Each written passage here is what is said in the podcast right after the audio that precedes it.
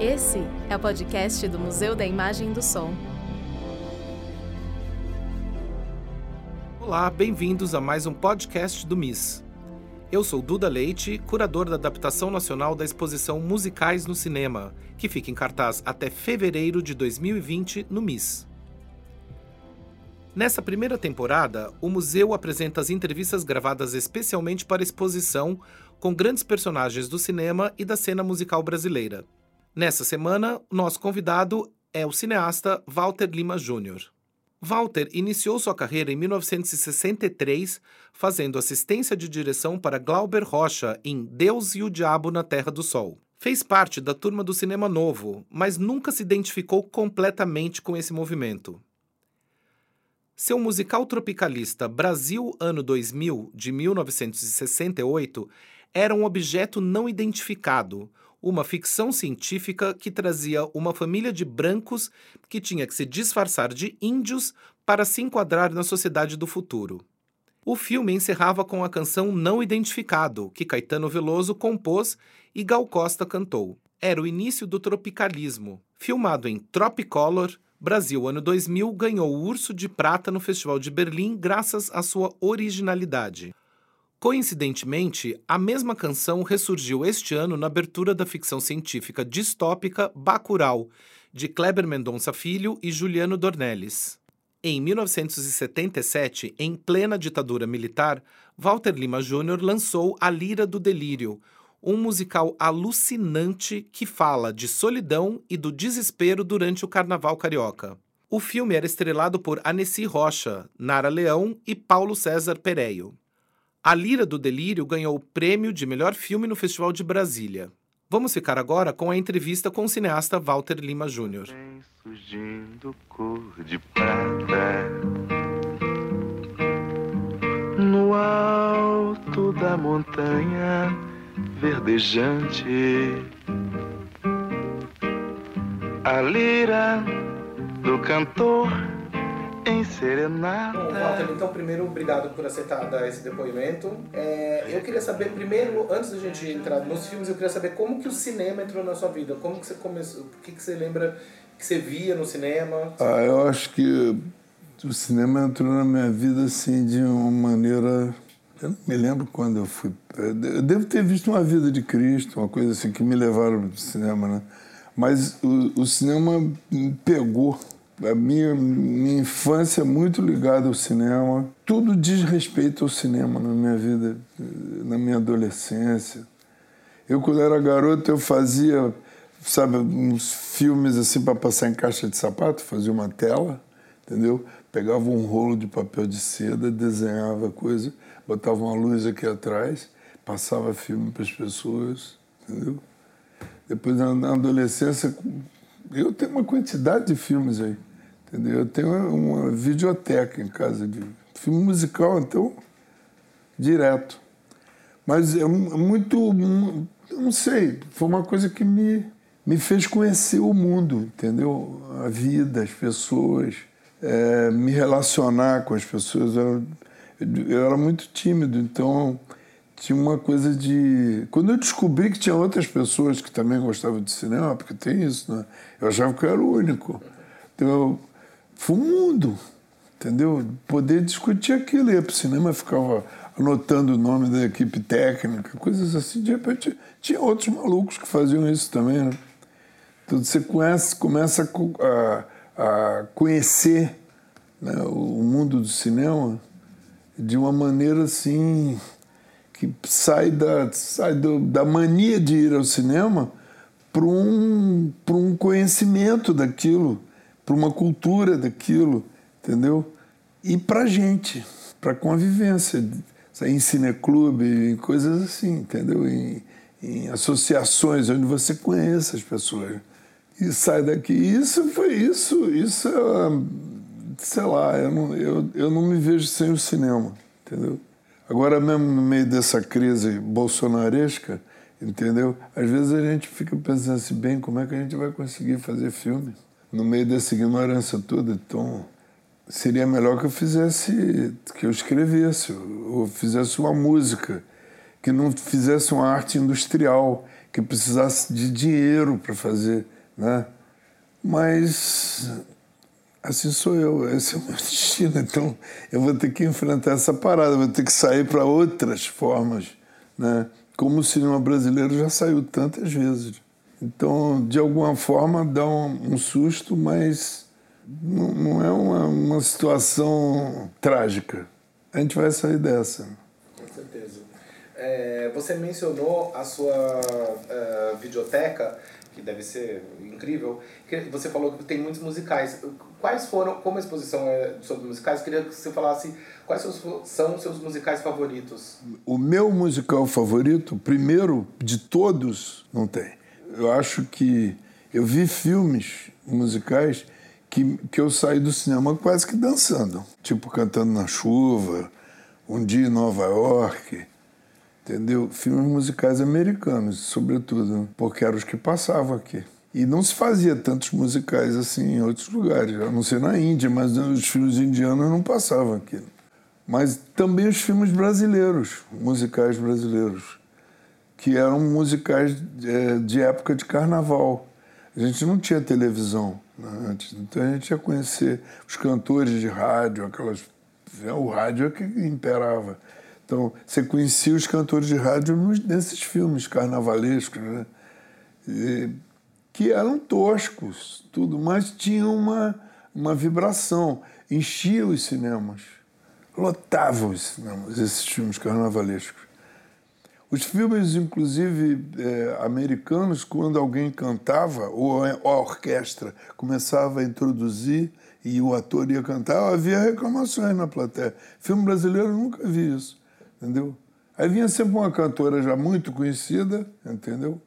Milinha Borba, cantora Dalva de Oliveira, sei lá, Marlene, coisas assim, que vinha, ou cantores, vinham e já vinham com orquestra junto, cantavam, né? não tinha a construção do musical, entendeu? O musical americano ele tem uma, ele, ele, é, ele tem uma construção e, a, e as e as manifestações começaram muito cedo, logo no, no início do cinema falado. Tem um musical que é, para mim, um dos cumes do, do cinema desse momento. Extremamente criativo, chama Love Me Tonight. Pô, esse filme é incrível, cara. face is glowing, I'm energetic, the art of sewing. Você imaginou que ele foi feito em 32, 33, com condições de captação precaríssimas? Ele dá a volta, sabe, dá rasteira em todas as precariedades. E, e, é um filme super dinâmico. Até hoje você fica. Esse cara né, não para. Pô, é um filme de 33, preto e branco. Lindo, lindo esse filme. Esse é um grande musical que eu acho. Como eu acho também, Cantando na Chuva, acho demais. E os filmes do Fred Astaire, pô, são lindos. Eu, te, eu tenho uma quantidade de filme musical. E mesmo assim, musical bem chifrim, entendeu? Também. Bem, sabe, qualquer nota. Eu gosto de musical. Acho que tem uma, é uma coisa que, que é rica dentro do cinema, porque é um lugar, é um, é um filme que não se passa em nenhum lugar só na tela, entendeu? Não existe, ele, ele, ele é uma outra coisa, né? As pessoas não, não falam, cantam. De repente aparece uma orquestra, a pessoa canta. É irreal, totalmente irreal. Uma coisa surreal às vezes, né? Você está vendo o filme e de repente as pessoas cantam. Eu ficava no cinema reclamando, porque tem gente que reclamava, né? Vai, cala a boca, tá interrompendo a canção. Porque eu achava que aquilo ali era um. E o cinema tem isso, essa... e o musical é muito radical em relação a isso. Porque o cinema tem isso, você escapa da cadeira. Num discurso político, entendeu? As pessoas vão dizer assim, que alienação, entendeu? O cinema tem que vir te confrontar com a realidade. A realidade já existe, ninguém precisa confrontar coisa não. É só ter os olhos abertos, saber o que é está acontecendo né, com você e com, com o mundo, olhar as pessoas você vê a realidade. Não é, não é, tão difícil assim. O cinema só te diverte, só te entretém, só te abre a cabeça. Né? Eu entendi o cinema assim, dessa maneira, entendeu? Eu nunca tive nenhum, nenhum preconceito em relação a isso. Não tenho até hoje, nenhum preconceito. Ah, devia ser assim, devia ser assado, devia ser de gênero. Eu vejo crítico falando isso, cada besteira. O sujeito fala, ah, o cinema brasileiro carece de gênero. Ah, pros infernos. Carece de gênero. Cinema é cinema. Né? eu, no outro dia, fui ver um filme, Ad Astra. Um filme muito bonito. Né? E é um filme que fala de uma coisa simples, da relação de um filho com o pai. Entendeu? tentar entender a existência do pai, do significado dele na tua vida e, portanto, não é só do pai, é de Deus, porque é um homem perdido no espaço sideral e o filho que vai buscar um entendimento. O que, que você está fazendo aqui? Né? Olha só, é um filme cheio de efeitos especiais, te coloca diante de uma questão metafísica, entendeu? Te dá uma oportunidade de, sabe, de, de pensar coisas que você, sei lá, normalmente não pensaria. Aí você entra e sai extasiado com aquilo, entendeu? É tão bonito isso. Né? Não, você não faz o menor esforço para isso, você só senta e vê. Né? Um livro você fica ali, né? Aquela 400, 500 páginas, você fica ali, você tem que ter uma certa disciplina. O filme não. O filme é uma coisa. É lindo isso do cinema. E não acaba, não tem ninguém que acabe com isso. Isso vira outra coisa. Ah, não tem Ancine? Dane-se, pô. Vai ter streaming, vai ter não sei o quê. Nem tá aí. Vai ter celular fazendo. Entendeu? Eu eu estou ensaiando uma peça lá na Barra. Eu todo dia faço um filminho no, no trem, indo para lá, porque tá assim de artista, né? Gente que canta no trem, tá? Eu, eu pô, que troço interessante. Se eu juntar tudo isso aqui, e falar a respeito do que, que é esse momento, esse trânsito deu, em que as pessoas têm necessidade de mostrar, ganhar um dinheirinho, passar o chapéu, mas mostrar que são, que existem, que pensam, que têm arte. Né? É, é bonito isso. Né? Legal. E eu estou fazendo um celular simples. Todo mundo, aliás, faz. Eu vejo várias pessoas fazendo isso. Quer dizer, não tem como controlar isso. Não tem Hitler nem Bolsonaro, nem ninguém para controlar isso. Não existe mais. A gente entrou num território onde o, o, a comunicação e a imagem passaram a ser de domínio público. Você, você se diverte fazendo isso, você se instrui fazendo isso. Né? Volta, a gente já foi para todos os lados, mas eu quero voltar para 69 justamente quando você dirigiu o seu segundo longa, né, que foi o Brasil Ano 2000, ficção científica, é, que é uma, justamente uma ficção científica. Você comentou que o musical é essa coisa, tem esse aspecto do escapismo, mas ao mesmo tempo o Brasil Ano 2000 é um manifesto político também. É. Como que, como que você achou, encontrou esse equilíbrio entre o, digamos, escapismo musical e, o, e a questão política que, que você queria expressar no filme? Mas o, todo, todo o musical que já se fazia antes, entendeu? É um musical político. A Ópera dos Três Vinténs é um musical e é uma sátira aquele mundo ali. Tem um, um conteúdo político muito forte, né?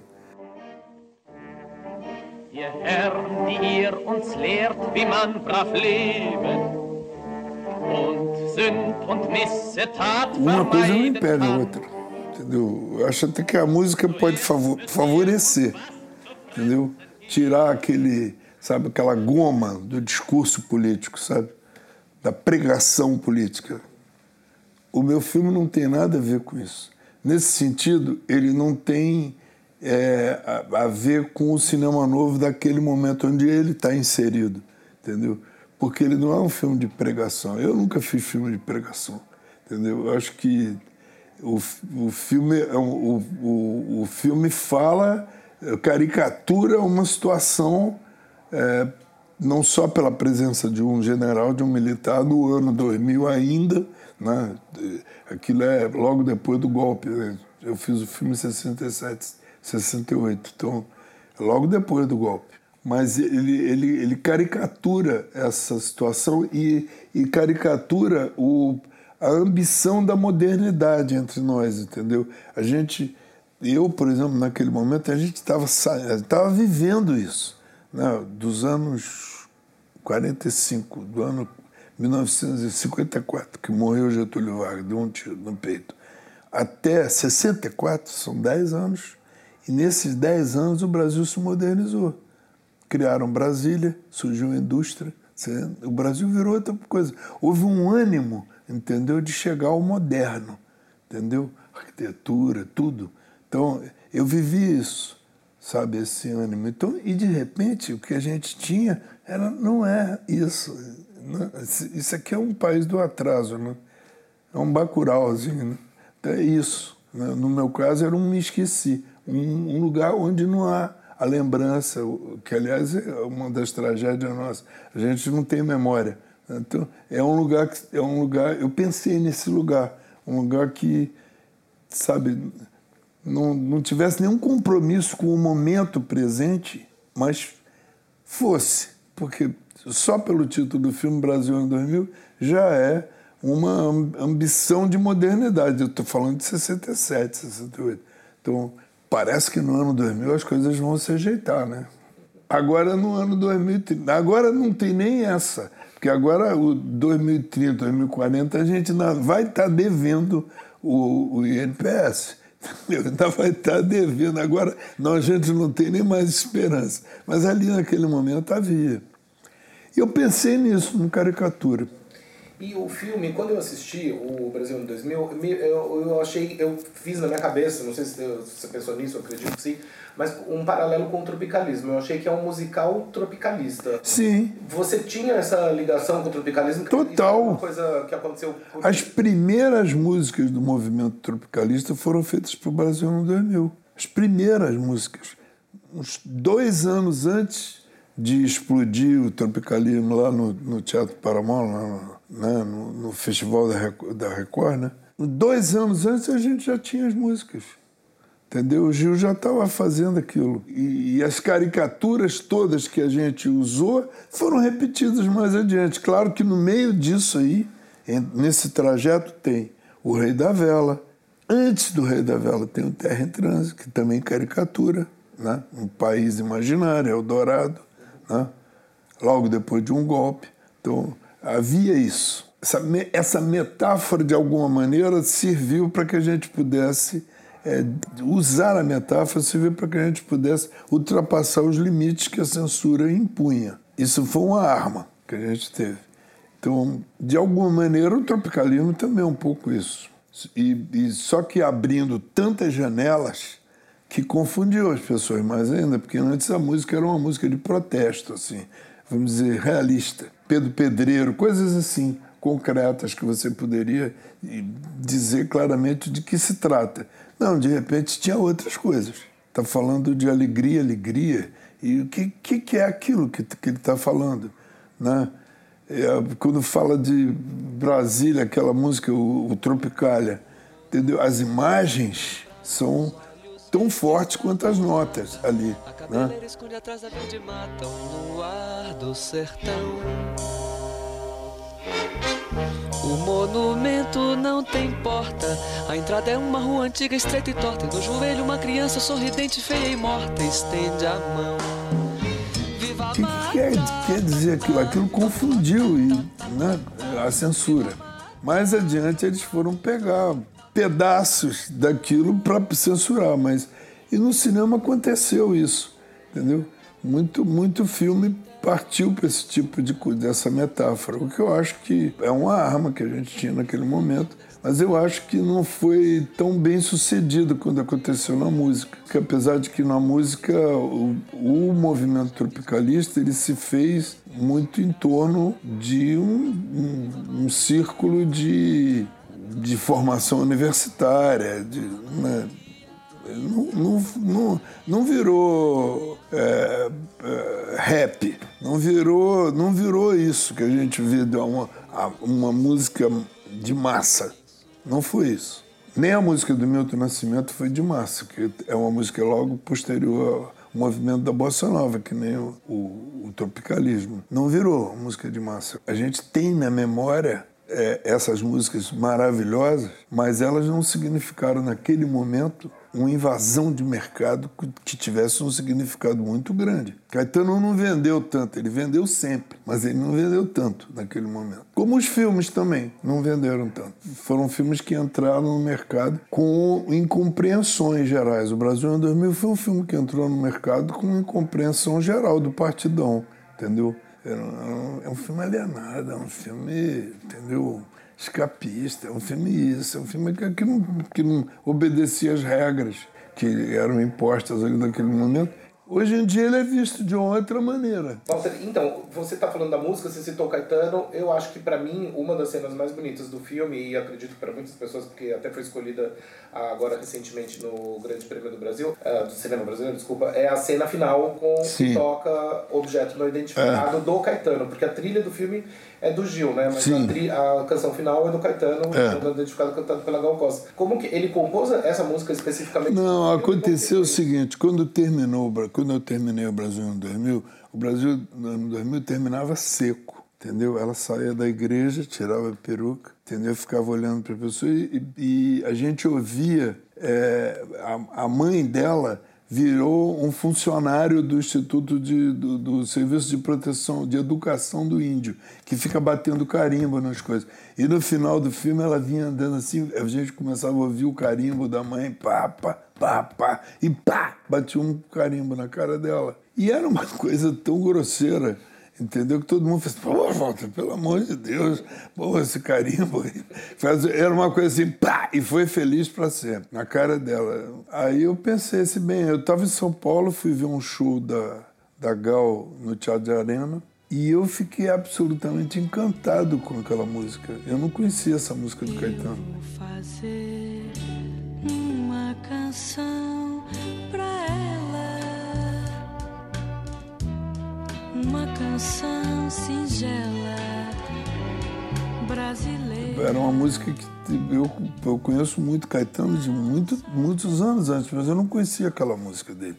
E eu já vi já ali, dirigida pelo Boal, tá, sabe, uma encenação no Teatro de Arena ali. E eu, eu, eu fiquei, e aí eu pensei nisso, porque a música fala de disco voador, de, né, fala, é, é uma música fora do tempo. Né? Eu pensei nisso. E depois também o fato de que aquela, aquela, a, a, música é uma música apaixonada, uma música de amor, uma música dedicada a uma. Eu vou fazer uma canção de amor para ela. Era o meu caso, entendeu? Aí eu, eu usei a música com esse propósito. E eu, eu, e eu acho que ficou bonita no filme. Aí eu fui, filmei aquela cena. Quando descobri a música, eu voltei a filmar a cena. O filme já estava pronto, já existia até cópia, carimbo e tudo. Eu voltei à Barra da Tijuca, quando eu ainda não tinha virado Miami, entendeu? E o, era uma estrada, Rio-São Paulo, Rio-Santos, né? E, o, e, o, e filmei ali, ela andando naquela estrada, indo para além lá.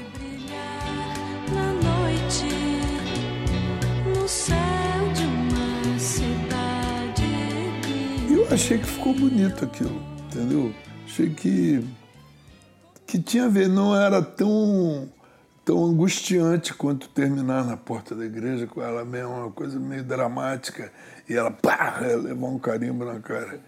Eu, na verdade, cá comigo, achava o outro final melhor. E agora, isso não quer dizer que o fato de eu ter ouvido as pessoas falarem isso não tenha me questionado a respeito do prazer de ver filme entendeu? Porque eu tenho esse prazer. Então, eu não vou negar também as outras pessoas, já que elas estão se sentindo tão angustiadas com aquele carimbo, é, talvez elas estejam certas, entendeu? Talvez eu deva ir lá, entendeu? E fazer, eu fui procurar uma maneira de fazer aquilo. É, bom, eu fico, fico muito feliz que você mudou, que todo mundo deu essas ideias. É, eu também. é, que bom. Não, porque eu acho que, sinceramente, é uma das cenas mais bonitas, assim, de todos os filmes que eu vi para essa exposição. Eu acho maravilhoso aquele final. É, e quando você fala que é uma canção de amor, quer dizer, a, quando o Caetano escreveu né, a música e fala é uma canção de vou escrever uma canção de amor para ela, uma é, que é linda, eu acho uma, também uma das músicas mais bonitas do Caetano. Você falou é uma, é uma canção de amor. No caso, era uma canção de amor no, no contexto do filme para a personagem da Nessie. É. Então, eu queria que você falasse um pouco como que foi, eh, enfim, eh, trabalhar. É, a gente era casado, então a gente, a gente vivia uma história, né? Então e assim, isso era, vamos dizer assim, ao, a gente estava casado há uns dois, três anos, a gente estava no, no auge do baile, entendeu? Quando eu vi aquilo, eu falei assim, pô, essa música é para ela, pô, entendeu? Não tem outro jeito. eu mostrei para ela, ela adorou a música. O que me veio na cabeça era homenagear, não apenas ela, mas falar, criar também uma imagem no espectador de que tá, quem está vendo aquele filme sobre uma família de classe média que se transforma em índio para poder sobreviver no futuro. Né? Uma coisa que ao mesmo tempo lida com imagens tão é, né, surpreendentes, tão distantes assim de uma narrativa realista. Aquela música que fala de um disco, vou fazer um disco, vou gravar num disco voador. Todas as imagens são totalmente livres também, são soltas. Eu achei isso lindo, eu achei que era que tinha tudo a ver, entendeu, com o que eu estava fazendo. E eu, eu, eu tinha uma relação muito próxima, entendeu? Daquela temática ali que, se, que vai se se desenvolver na Tropicália. Muito próxima. O filme, aliás, ele brinca com isso. Antes de existir o nome Tropicália, o filme, eu filmei em cores, né? E eu, eu, tá lá no filme. Tem um caminhão que aparece as letras do filme pintado na carroceria do caminhão. Tá lá, é em Tropicolor. Eu levei o filme para Berlim e os, o, vieram os alemães, que são os inventores dos filmes em, em cores, né? Geva, é, Agfa Collor, enfim, Istman Collor, tudo veio de lá. Né? Eles vieram interessadíssimos. Que Tropicolor é esse? Eu falei, ah, eu vi que você não pode imaginar. Isso é o Collor é velado no Brasil, é outra coisa. Eles ficavam assim meio espantados, achavam que eu estava querendo brincar com eles, sacaneando. Eu estava mesmo. Bom, e o filme daí ganhou o prêmio ganhou, Urso de Prata. Ganhou o Urso de Prata lá. Que, que é um prêmio super importante, né? O prêmio dele está aí escrito nele, né? É pela originalidade do filme. O filme bateu de uma maneira totalmente original lá. Então, e naquele momento também a impressão, logo depois do, do movimento dos estudantes, porque ele foi, ele foi a, a Berlim um ano depois de ter sido. Ele ficou preso aqui, na censura. Ele saiu um ano e meio depois de já ter recebido o prêmio. Ficou preso na censura. Saiu todo picotado. Na cópia, né? Eu não vou picotar o filme no negativo. Evidente que eu picotei a cópia, mandei lá para Brasília. Tinha que mandar os frangalhos do filme para lá para poder ter o certificado de censura. Mas o que, o que aconteceu com o filme é que ele, ele, ele foi exibido em São Paulo, no Cinema Coral, num circuito ali que estava ligado ao Cinema Coral, que é no centro ali da cidade, e em Porto Alegre, onde ele estreou. Não estreou no Rio de Janeiro. Quando ele estreou no Rio de Janeiro, um ano e meio depois, todo esfrangalhado, ele, eu estava preso no, no COD. Entendeu? Ele estava. Nunca foi exibido em BH, em, em Brasília, em Recife, nada.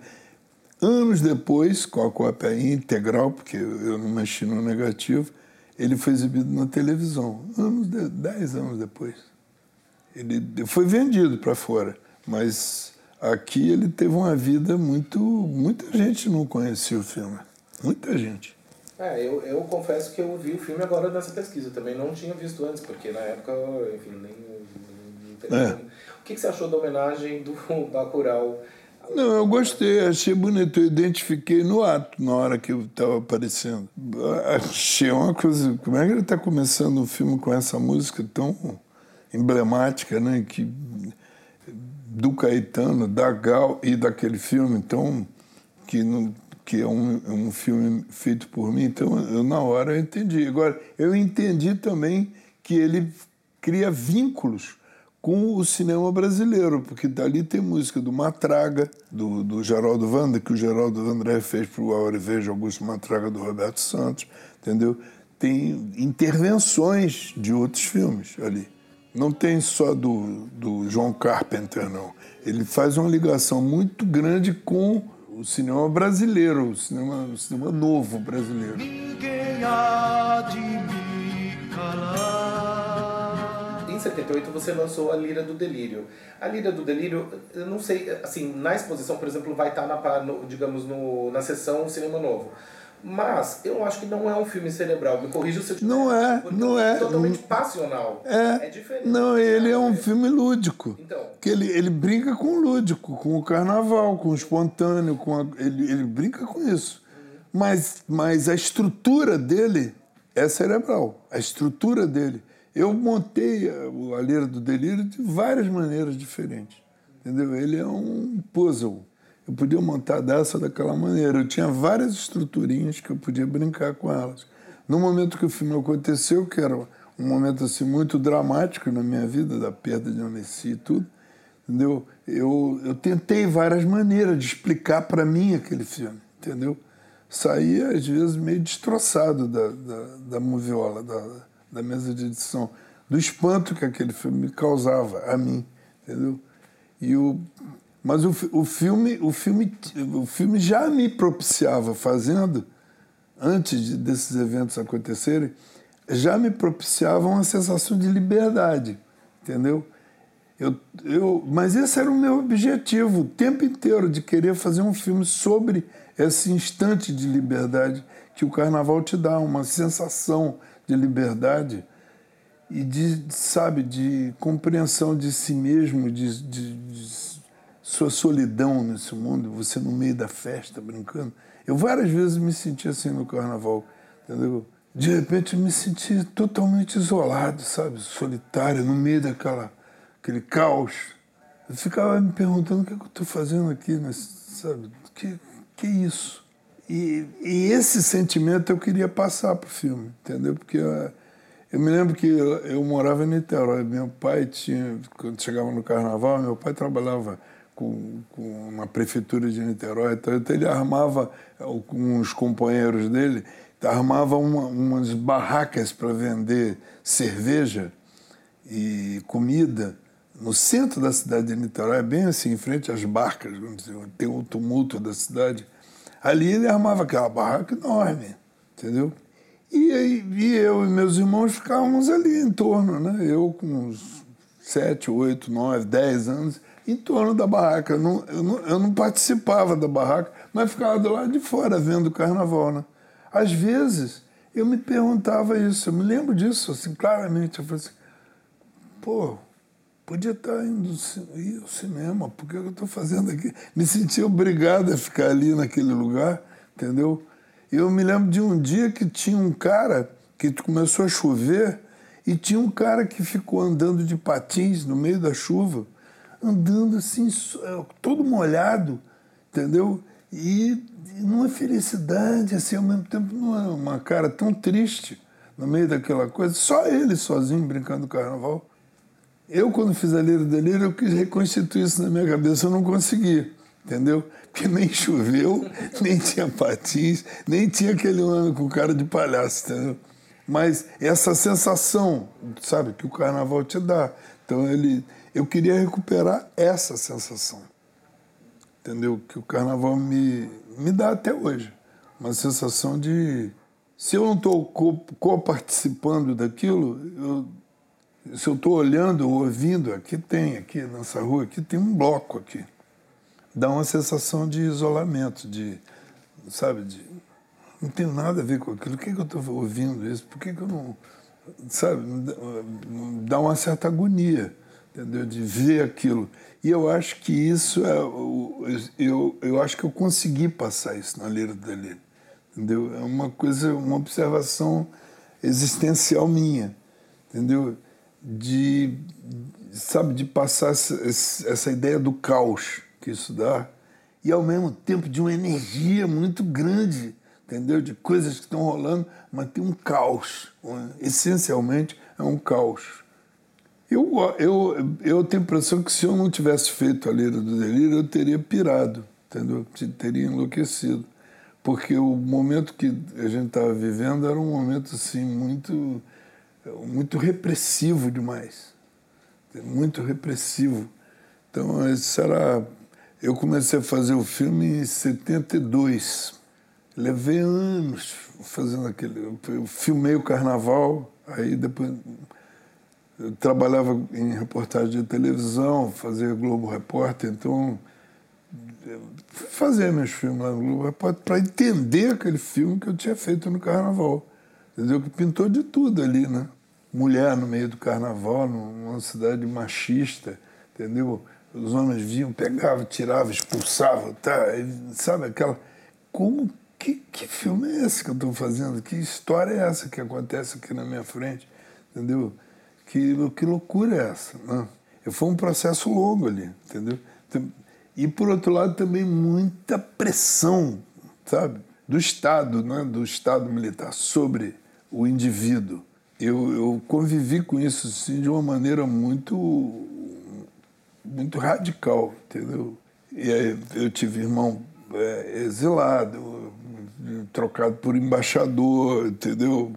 Então, é, essa, essa conviver com esse clima, sabe, de, de repressão, eu, eu convivi com isso. Não fazia parte de nenhuma organização clandestina, mas se pintasse uma coisa para mim para mandar para a Anistia Internacional, eu mandava, entendeu? Não, não, tinha, não, ia negar fogo nessas horas. Mas eu mesmo não fazia parte assim, de carteirinha. Não, eu não. Mas eu, eu cansei de fazer isso.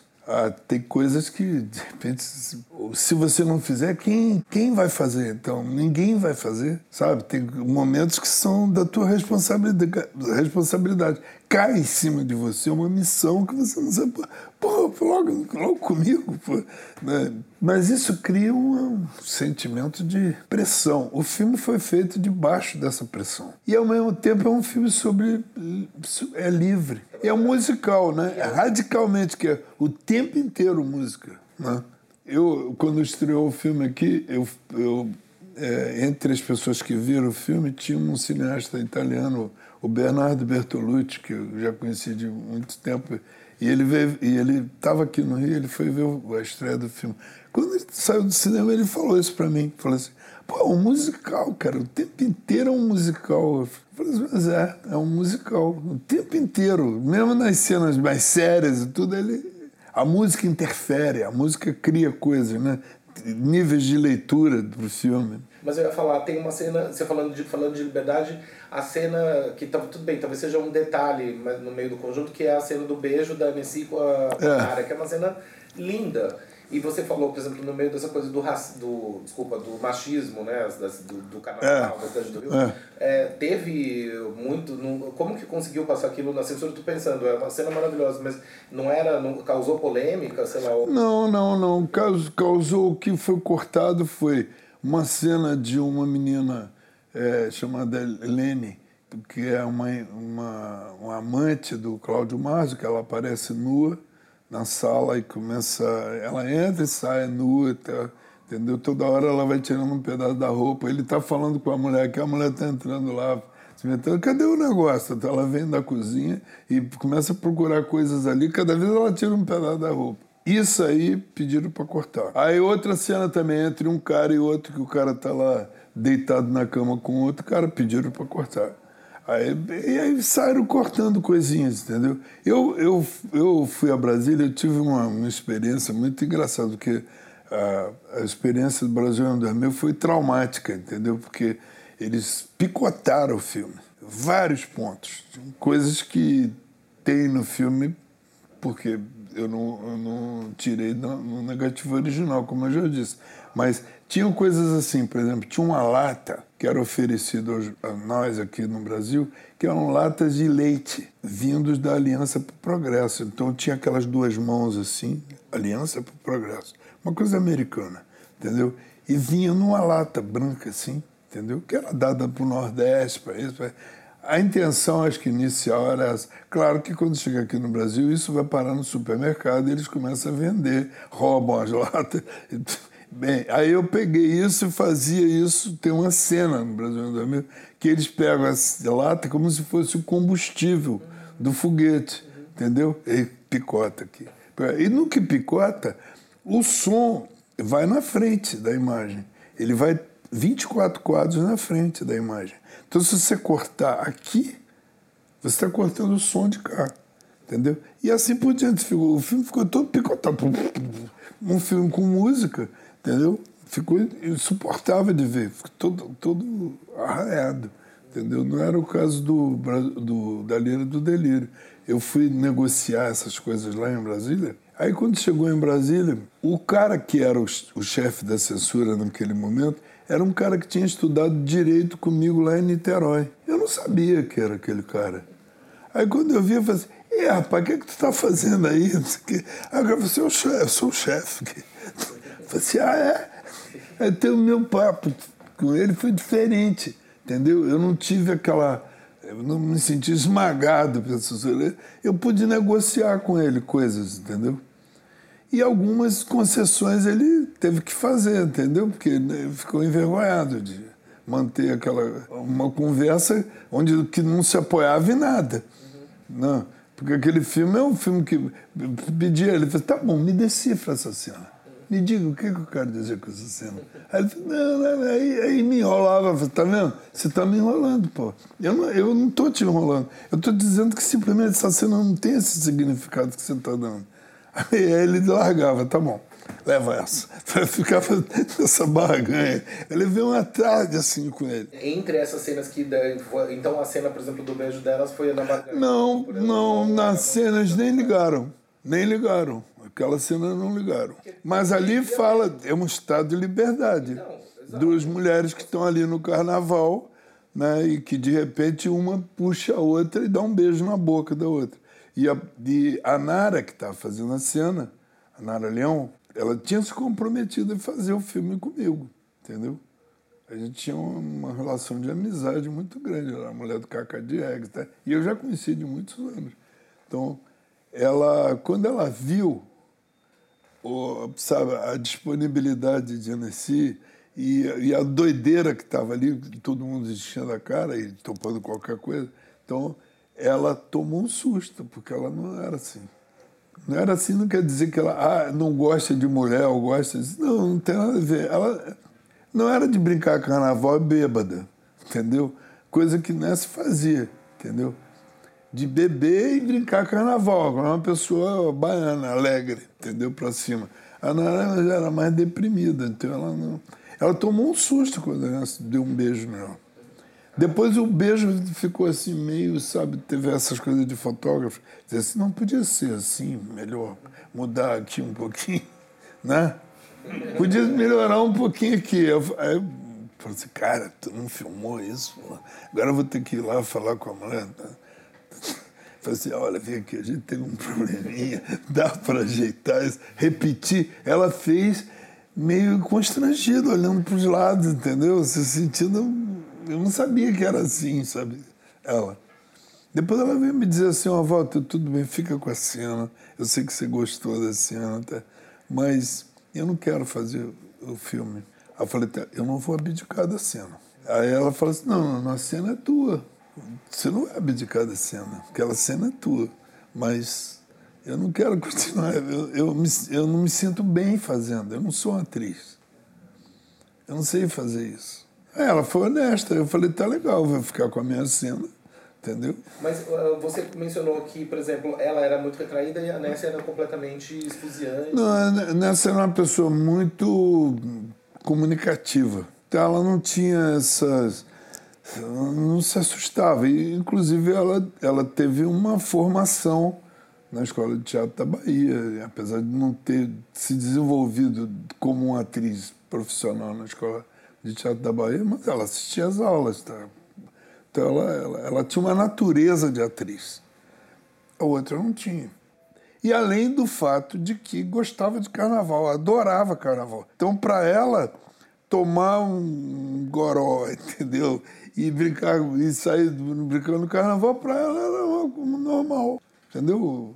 Então, ela não ia se reprimir para isso, entendeu? E de sair, de sair em bloco de carnaval, tem gente que gosta, né? Que não se sente solitária, que nem eu. Não, não, vai lá e, e brinca, entendeu? Sai atrás do bloco, tá? Aí uma pessoa que fica dando uma paquerada, sai, dá um apurrão, sai pro outro lado. Tem esse espírito. E é curioso você falar que você tinha essa sensação de, de angústia, digamos, e que ela tinha a sensação de liberdade total de alegria. É muito interessante isso. É. porque você estava dirigindo ela, enfim, o filme é... Não, mas eu, eu, eu vejo isso, no, eu vejo isso no carnaval. Tem gente muito alegre, entendeu? Talvez a alegria delas é que me deixe assim tão impressionado, entendeu? Assim, pô, eu não consigo ser aquilo ali, entendeu? Pessoa, essa pessoa tão entregue, tão aberta no carnaval, tão. Poderia tomar, pegar uma droga, botar na boca e sair feito um maluco, né? Mas eu, eu tenho um senso crítico daquilo, então eu não, não faria aquilo com desenvoltura para mim. Sei lá, talvez eu entrasse numa bad trip, entendeu? Que fosse pior ainda, entendeu? Eu, é, eu não entraria nunca, entendeu? Porque eu não tenho essa natureza, mas tem gente que tem.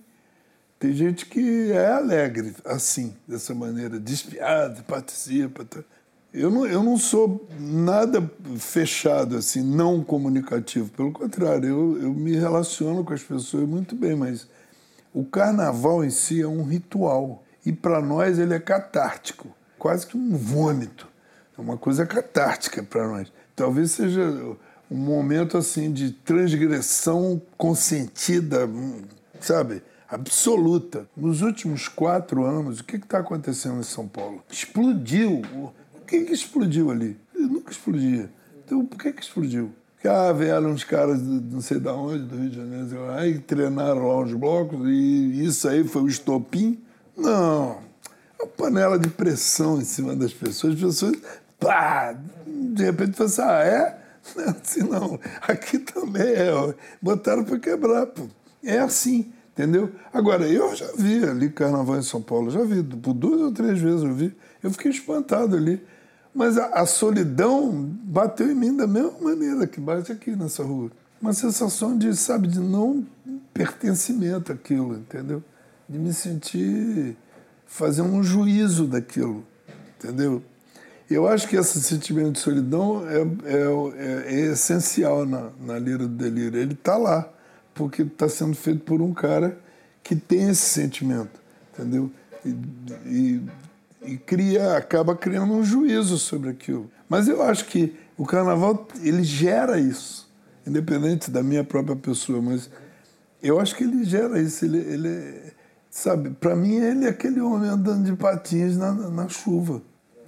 Ele, ele até hoje para mim aquela imagem, é, assim que coisa incrível. É, é, incrível, é muito legal isso, porque realmente eu acho que pode ser a festa mais alegre e a mais melancólica simultaneamente. É. E o filme é isso, o filme tem momentos totalmente desfuziantes, de alegria e tal, principalmente com as cenas com a Nessie, e ao mesmo tempo você vê que o olhar é melancólico, é bem interessante. Não, e se você for as músicas de carnaval, tem algumas músicas de carnaval, elas registram muito isso.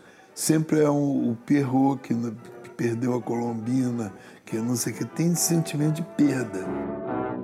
Um perro apaixonado que vivia só cantando por causa de uma colombina acabou chorando, acabou chorando. Né? A, a, a, alegria, a, a felicidade, ela é passageira, ela dura pouco tempo, né?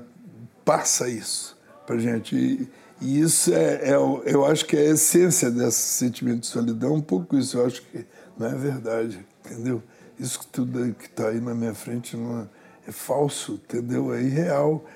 Eu tô, eu tô vivendo uma, uma situação irreal, entendeu? Eu não, eu não me sinto ali, entendeu? Eu não me sinto pulsando junto ali, embora eu sabe, me fascine aquilo, entendeu? Mas, talvez seja isso. Você disse que, que por exemplo, a Ness era adorava, era super alegre, tu gostava de tomar, beber.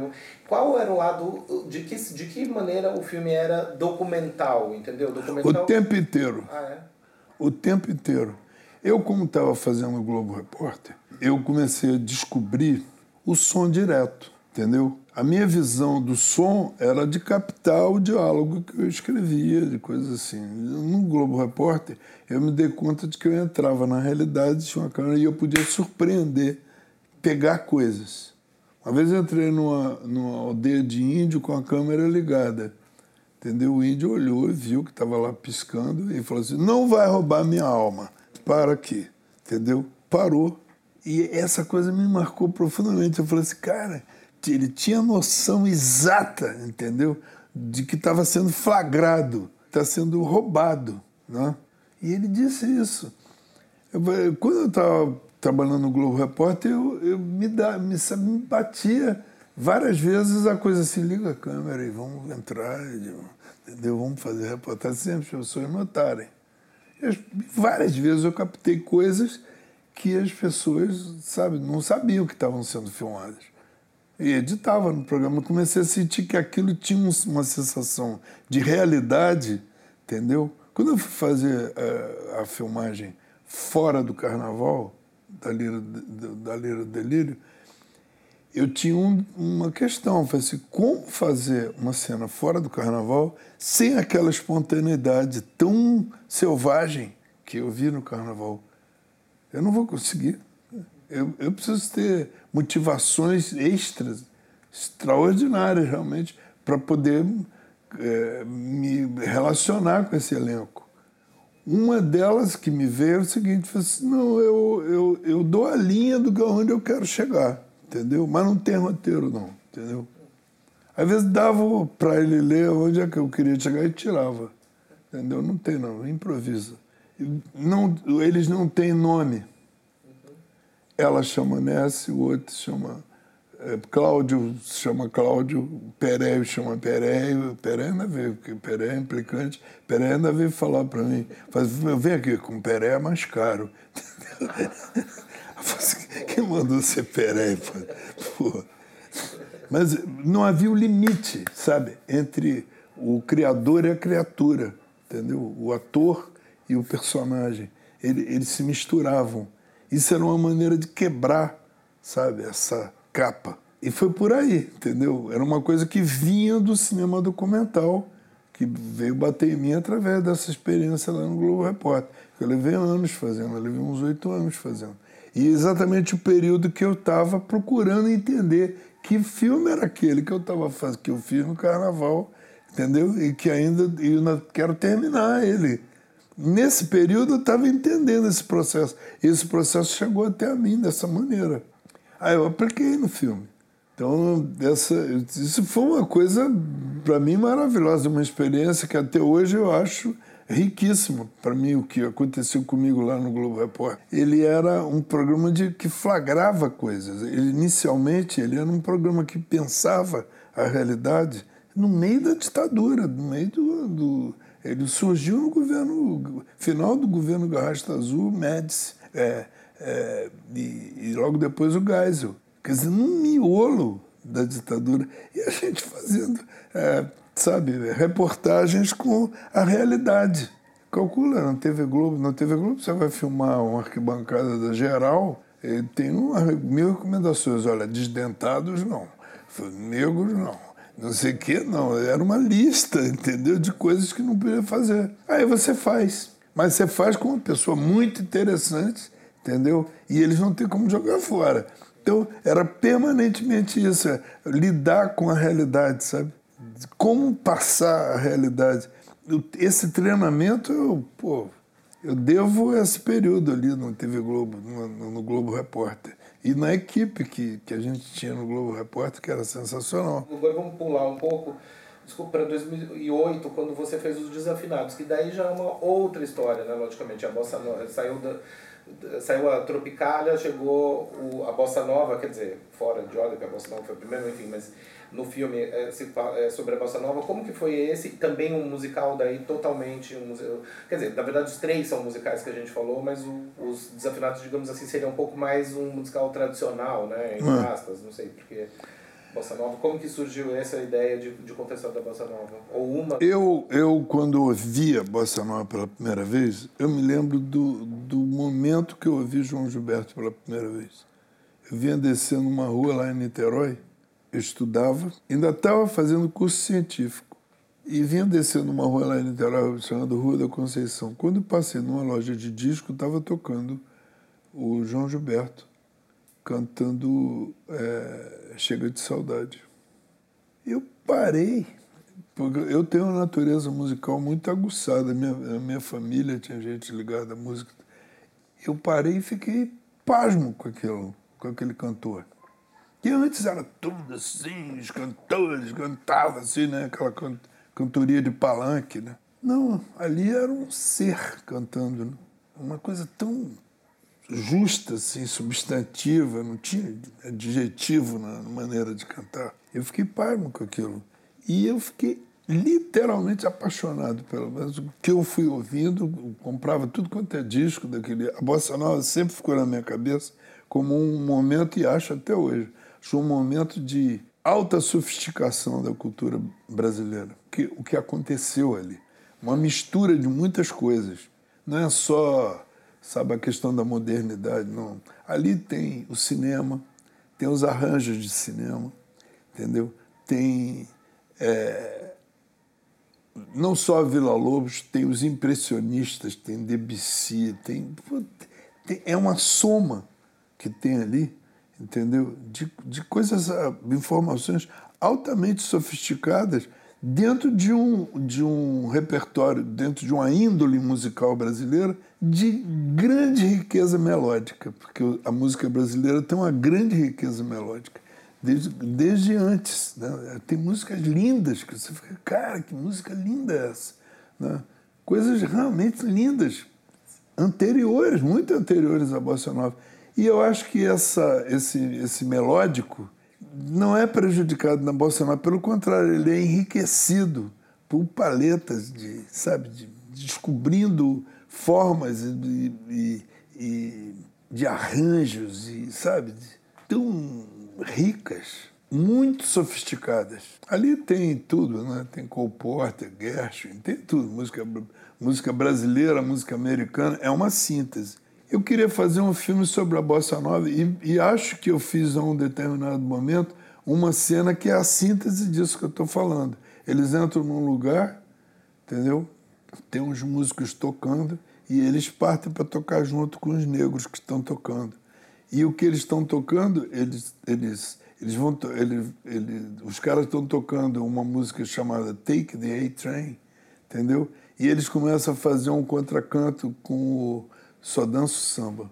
E mistura uma coisa com a outra. É aquilo, para mim, é o nascimento da, sabe, da bossa nova.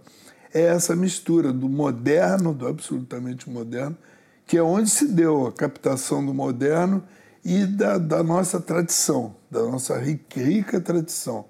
Deu aquilo, para mim é o na verdade, eu não acho aquele filme um filme com uma. uma um, apesar dele ter uma história, porque ele está contando é, quase que um, um épico familiar. Né? Uma longa história que atravessa gerações e tudo. Mas eu queria fazer um filme sobre esse, esse sonho da modernidade. De novo, gente que quer sair daqui, que quer ir para Nova York, que quer acontecer, né? que fala de Brasília. O filme fala de Brasília. O cara pergunta a ela, em frente a Manhattan ali, pergunta a ela coisas. E ela, o que, que você fala de. Fala, o que, que você está achando que está acontecendo no Brasil? Ele se refere a 1962 que é o ano que aconteceu o, o show lá em Nova York, no Carnegie Hall. Então eles teriam ido para o show do Carnegie Hall. E ela fazia, se você fosse sintetizar Brasil, o sentimento brasileiro, o que, que você diria? Ela canta carinhoso. Que é isso, né? A gente vai, a gente está, a gente, a gente está falando de, de de uma, uma tradição, de um sentimento, mas ao mesmo tempo de tentando vestir isso com uma, uma compreensão do moderno, entendeu? Eu acho que a Bossa Nova ela trouxe isso para gente, entendeu? É uma das grandes coisas, sabe, que não existiria tropicalismo, nem nada disso, se não existisse aquele movimento anterior, entendeu? Sabe, essa, essa isso é o, isso é o, é o Brasil pós Segunda Guerra Mundial. É a compreensão do moderno. Aqui chegou a indústria, né? São Paulo deu um, um impulso, tudo, tudo começou a acontecer no Brasil depois da Segunda Guerra Mundial. Né? E a música foi atingida. entendeu? De uma maneira linda. E respondeu de uma maneira linda. E até hoje a gente se encanta com aquele repertório. Eu quis fazer um filme sobre, sabe, a, de alguma forma, a perda dessa. Um sentimento de compartilhamento, entendeu? Que eu tive a, a, a, a experiência de viver isso, semelhante a isso, no cinema novo, que é um movimento muito próximo daquele, né? que também é uma ambição de chegar, de colocar os filmes nos festivais, botar a cara para fora. Tudo a grande questão é a identidade nacional. Né? A identidade é o grande tema de tudo isso. Então, eu, eu queria fazer um filme que falasse disso, mas sem catequizar ninguém. Eu queria fazer um filme sobre gente, sobre pessoas, pessoas que esqueceram de ser é, solidárias umas com as outras, ficaram ambiciosas, que ficaram distantes, que esqueceram uns dos outros, entendeu? E isso, eles mais velhos, eles se, né, eles se cobram isso. A gente vê isso no filme. Eu acho que o filme ele bateu aqui de uma maneira, é, ele poderia ter sido, ter saído quando eu fiz o filme. É, realmente, eu fiz o filme, fiz o filme em 2005. Ele saiu em 2008, 2005, 2004, 2005. Ele estava celebrando, inclusive, até a Bossa Nova. Quando ele saiu, levou muito tempo, porque a gente não, não tinha dinheiro para pagar os direitos autorais das músicas, entendeu? E, eu tinha um repertório maior, eu tive que ir encolhendo esse repertório, porque eu, era muito caro. Que essas músicas brasileiras, no filme, é, inclusive, é comentado isso elas foram vendidas, os direitos para autores americanos, para colaboradores, letristas americanos que ficaram sócios das músicas, entendeu? E fizeram registro nas editoras deles lá nos Estados Unidos. Você sabe quanto é que foi vendido Garota de Ipanema? Num dia de dureza absoluta? Ah, vou, Tom, vamos vender essa mulher, a gente vai pagar umas coisas. 2.500 dólares. Olha que, olha que loucura. Anos, anos depois eles conseguiram recuperar os direitos, mas a, a mina de ouro já tinha sido explorada. Então, várias delas aconteceram isso, entendeu? Então, na hora que a gente foi fazer o filme, a gente se deparava com coisas que não tinha dinheiro para pagar aquilo. Ah, eu quero samba de uma nota só. aí, mas é fulano de tal, não sei quem. Né? Vamos lá ver quanto é. 10 mil dólares. E a outra? 15 mil dólares. Pô uma coisinha de nada, entendeu? Para usar um minuto e meio, dois minutos. Então você vai, vai ficando cada vez mais é, limitado. A gente, a gente correu atrás de dinheiro para pagar isso, essas coisas, entendeu? Tive, inclusive, algumas que renunciar, porque não dava mesmo. Uma das coisas que eu já estava vivendo antes, entendeu? Era é que nas músicas antigas, que nunca tinham sido vendidas para americano nenhum, entendeu? Era muito mais barato. Por isso que a mulher falou assim, ah, quando fala de Brasil, o que, que você se lembra? Fala, carinhoso. Ah, carinhoso custa 1.200 dólares. Pô, a outra custa 18 mil, entendeu? Eu prefiro pensar no carinhoso, cara. Não. E por aí vai. Ter, botar Copacabana, do Braguinha. Aquela, aquela, sabe aquela música Copacabana, a princesinha do mar. Bem, Braguinha era 800 dólares. E a gente sabe, é, o enfrentamento dessa, dessa situação, do, do financiamento desse, desse score musical, era, nos levou a um atraso de quatro anos. Então a gente conviveu com isso. E eu acho que isso, de alguma maneira, sabe, quando a gente saiu em cartaz, a gente, o produtor já para poder levantar recursos, tá? ele usava tanta imprensa que quando a gente saiu a gente não tinha mais imprensa, sabe? Ele gastou tudo, botou a primeira página do segundo caderno, agora não sei o que, ah, não, pô, já está tudo usado, o que vocês querem mais? Não tem mais nada. A gente ainda tinha uh, um compromisso com a TV Globo, que teve anúncio né, na programação da Globo, mas era insuficiente e os filmes acabam os cinemas, os circuitos, etc., acabam. O filme parece que fica velho antes Se você demorar muito, acaba ficando, sabe? Parece que já foi exibido. Mas mesmo assim ele deu, ele deu o dinheiro legal e deu e pagou lá fora.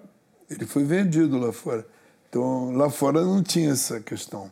Ele saiu, foi vendido, passou nos Estados Unidos, passou na França, passou em vários lugares, na Alemanha, no Japão. Teria um público né, que eles adoram. É, não. Bom, Walter, muito obrigado. Foi Obrigado a você. demais. A exposição Musicais no Cinema fica em cartaz até o dia 16 de fevereiro de 2020 no Museu da Imagem e do Som, na Avenida Europa 158, na cidade de São Paulo. Os ingressos podem ser adquiridos a partir de 15 reais no site da Simpla. Às terças, a entrada é gratuita. Mais informações em miss-sp.org.br. O MIS é uma instituição da Secretaria de Cultura e Economia Criativa do Governo do Estado de São Paulo. Até o próximo episódio.